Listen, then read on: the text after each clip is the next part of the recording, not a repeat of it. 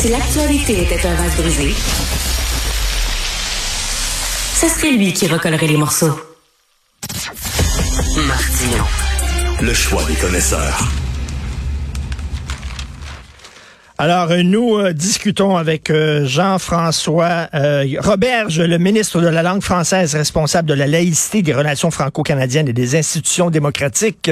nous revenons bien sûr sur cette histoire qui fait couler beaucoup d'encre et de salive, c'est-à-dire la nomination de Madame El Gawadi. bonjour, Monsieur Roberge. Bonjour, Monsieur Martineau. Effectivement, ça fait couler beaucoup d'encre. J'ose croire que c'est pas terminé encore. Euh, je ne sais pas s'il y a encore d'autres choses à dire euh, là-dessus. Euh, votre lecture, parce que j'ai de la difficulté, on a beaucoup de difficultés, Monsieur Roberge, à croire que Justin Trudeau ne connaissait pas les déclarations de, de cette dame-là. pourquoi il est allé la chercher? Est-ce que c'est pour consolider sa base à l'extérieur du Québec pour démontrer euh, au reste du pays qu'il se tient debout devant les Québécois? On cherche des bonnes raisons pour euh, avoir nommé cette, euh, cette dame pour bâtir des ponts, parce qu'essentiellement, elle était là pour lutter contre l'islamophobie. Écoutez, il peut avoir du racisme, du racisme, du sexisme, de l'islamophobie, de l'antisémitisme. Il peut avoir un peu de tout ça au Québec, comme il y en a euh, en Occident, dans le reste du Canada. Puis on, évidemment qu'on va combattre euh, les préjugés. Puis c'est une bonne chose de combattre les préjugés, mais de nommer cette personne-là, qui, elle, semble bourrée de préjugés à l'égard du Québec, c'est une fausse, fausse, fausse bonne idée. Euh, est-ce que M. Trudeau et son entourage savaient à propos de ces déclarations ou de toutes ces déclarations? Écoutez, je le sais pas, mais maintenant qu'ils savent, de la garder en poste, c'est une insulte pour les Québécois. Euh, peut-être pas pour Québec solidaire. Là, l'Assemblée nationale a demandé au fédéral de mettre fin au mandat de Mme Amira El-Gawabi. Euh, mais bon, Québec solidaire dit, bof, euh, on, dirait qu'ils ont de la difficulté, eux, à, mettons, ils, ils grimpent pas au plafond comme le reste des députés de l'Assemblée nationale. Ben, puis comme, comme le reste des Québécois, je vous dirais, à la coalition Avenir Québec, ça a été clair, au Parti québécois, ça a été clair. Les, les libéraux ont louvoyé pendant 24 heures, se sont excusés, finalement, ont vu la lumière. Québec solidaire, ben, ils sont où? Euh, grande, grande, grande mollesse quand c'est le temps de défendre l'identité, la nation québécoise. Souvenons-nous que leur chef, Gabriel Nadeau-Dubois, avait dit que ça ne l'intéressait pas, lui, de défendre les champs de compétences euh, au Salon Bleu. Là, on a la clip. Ça ne l'intéresse pas, lui, les champs de compétences du Québec. Là, c'est pas grave si c'est Ottawa qui s'ingère dans ce qu'on fait. Donc, euh, c'est peut-être pour ça que ça le dérange pas non plus que les Québécois se fassent faire la leçon par quelqu'un qui ne les respecte pas finalement. Qu'est-ce que vous pensez de l'approche du Bloc québécois? Eux autres ont dit, on va pas la condamner tout de suite. Monsieur Yves-François Blanchet, ce matin, là, va la rencontrer, Madame Gawabi, il va jaser avec elle. Et là, je lis Robert Dutrissac dans le, le Devoir aujourd'hui qui dit, ça ne donne strictement rien. Euh, cette dame-là ne changera pas d'idée. Elle a dit le fond de sa pensée. D'ailleurs, c'est pas un lapsus, hein. Elle a dit ce qu'elle pensait des Québécois à de nombreuses reprises au fil des ans. Qu'est-ce que vous pensez de l'approche du bloc qui dit ben on, on la jugera pas, on va discuter avec? Ben écoutez, au départ, vendredi, quand j'avais simplement une de ces déclarations entre les mains, je n'avais pas le portrait global, je m'en confesse. Là, j'étais en, caucus, puis j'apprends la nomination. Je vois quelques déclarations. En fait, une déclaration, je me dis ça n'a pas de bon sens. Je, me suis dit, elle doit s'excuser, retirer ses propos. Je suis prêt à la rencontrer pour lui expliquer c'est quoi la laïcité au Québec? C'est pas un truc d'intolérant, au contraire, c'est un truc pour la vivre ensemble. J'étais prêt à la rencontrer à ce moment-là, euh, dans la posture de vendredi dernier. Durant la fin de semaine, j'ai pris connaissance de l'ensemble de ces déclarations et j'ai surtout pris connaissance du fait qu'elle ne s'excuse pas, elle tente de justifier ses déclarations. Pour nous, la porte est fermée, le point de non-retour est, arrivé. Bon, le Bloc québécois veut la rencontrer, euh, ça lui appartient, mais j'ai comme l'impression qu'à la fin, il tirera les mêmes conclusions que tout le monde, parce que elle a dit et redit ce qu'elle pensait. Et j'ai déjà écrit des lettres ouvertes par le passé. Là. Mhm. Quand on écrit des lettres ouvertes, on, pèse nos mots. C'est pas une déclaration échappée là, en sortant d'un bar. On, lit, on relit, on corrige, on choisit nos termes.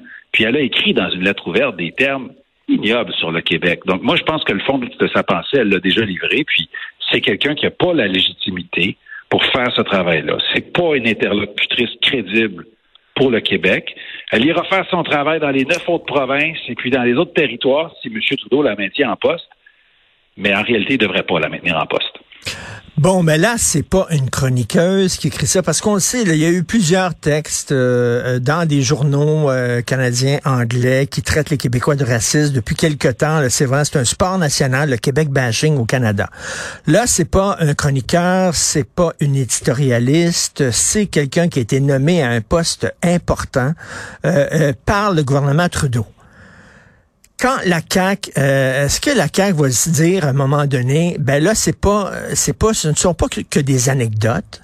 Euh, ça, c'est la vision de Justin Trudeau du Canada. C'est la vision de Justin Trudeau du vivre ensemble. Elle est incompatible avec celle du Québec et il faut en tirer les conclusions qui s'imposent, c'est-à-dire nous n'avons pas d'affaires dans ce pays-là. Ça va prendre quoi pour que la CAQ dise, ben là, on va arrêter de cogner à la porte fédérale, puis d'essayer d'échanger, puis de les convaincre, puis d'avoir des droits, euh, des, des, des, nouveaux pouvoirs, puis de sacrer le camp?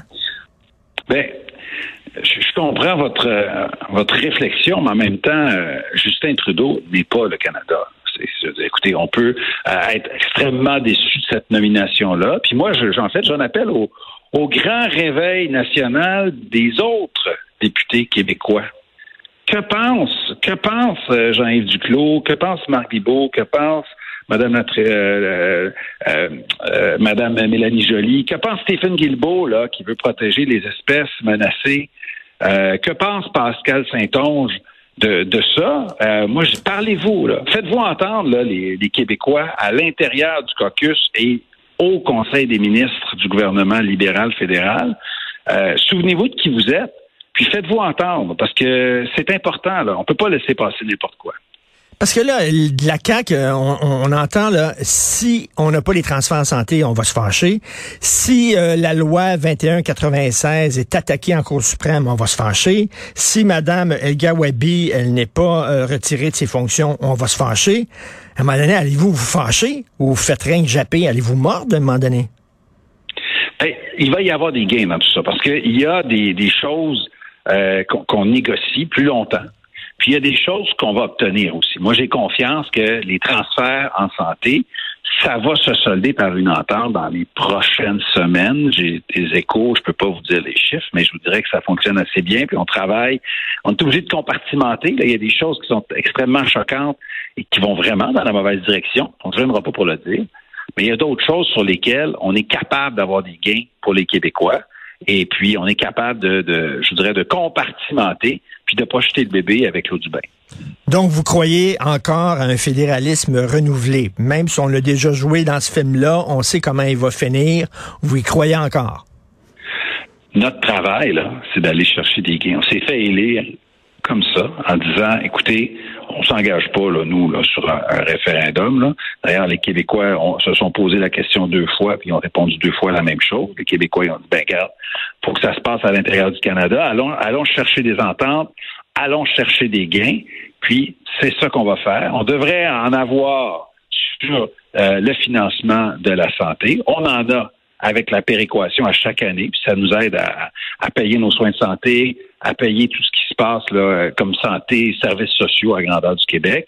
Il y a la, il y a des projets de loi qui sont à l'étude qui nous intéressent et sur lesquels on fait beaucoup de représentations, notamment sur la loi sur les langues officielles. Tout n'est pas réglé. Je vous dirais qu'il y a des choses qui m'inquiètent, mais j'ai de l'écoute de ce point de vue-là. Donc, j'espère qu'on va arriver à des choses qui sont positives pour le Québec.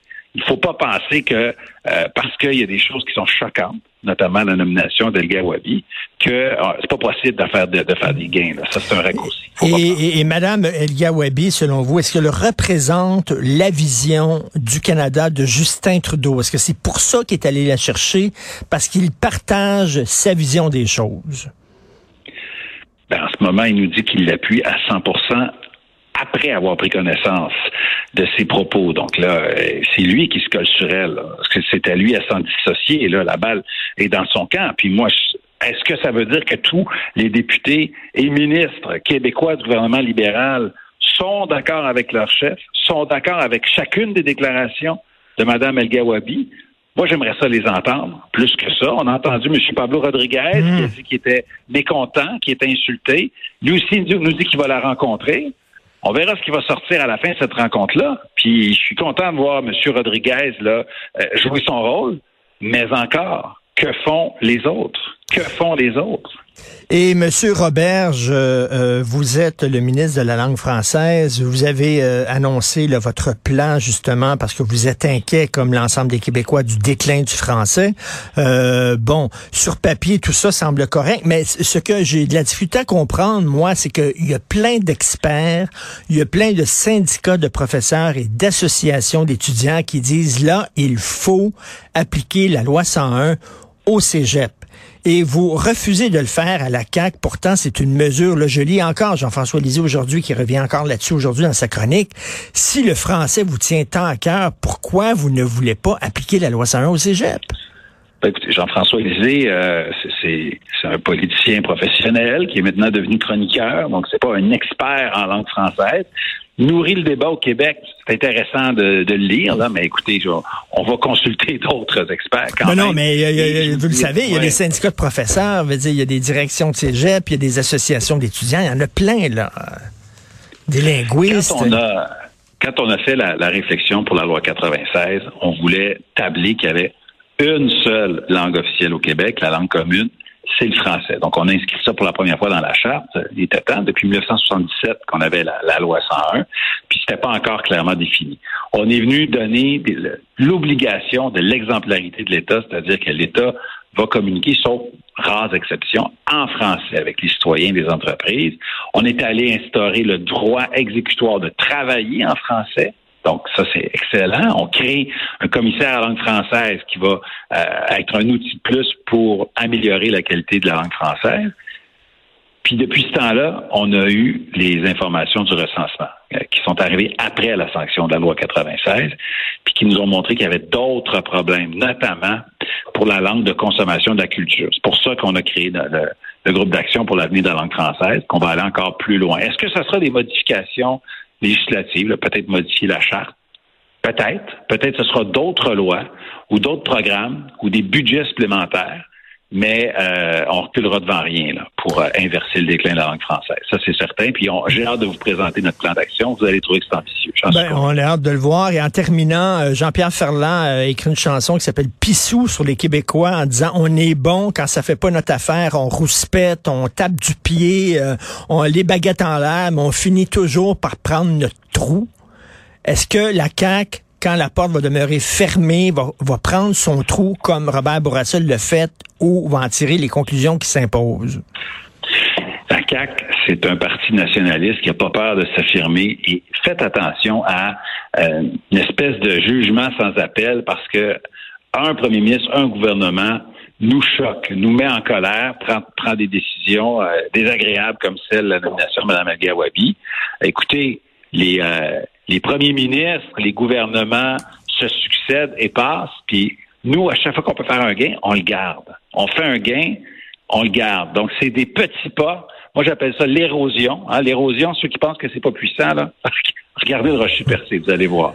Donc, au fil des années et des gains, euh, on va finir par avoir plus d'autonomie à l'intérieur du Canada, comme on le fait depuis des dizaines d'années. J'aimerais que ça aille plus vite. Mon rôle, c'est d'en faire des gains.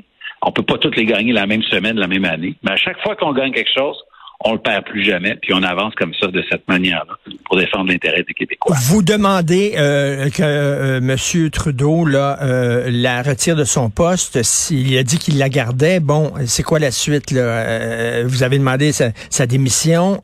Si elle ne démissionne pas, ben, moi, je pense que c'est pas terminé. Hier, ça fait même pas 24 heures, l'Assemblée nationale a adopté une motion qui va dans cette direction-là. Donc, c'est plus seulement le gouvernement, c'est l'Assemblée nationale. Bon, Québec solidaire, là, dans leur mollesse légendaire, ont décidé de s'abstenir, avec ni pour ni contre, bien au contraire. Mais de manière générale, les députés québécois se sont fait entendre. J'imagine que ça va résonner à Ottawa.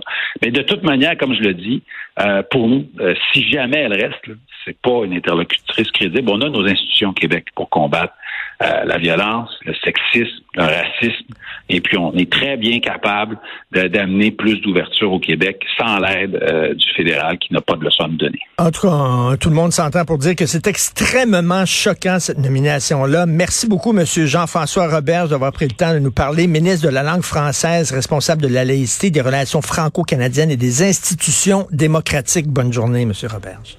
Merci, M. Martineau. Au revoir. Merci.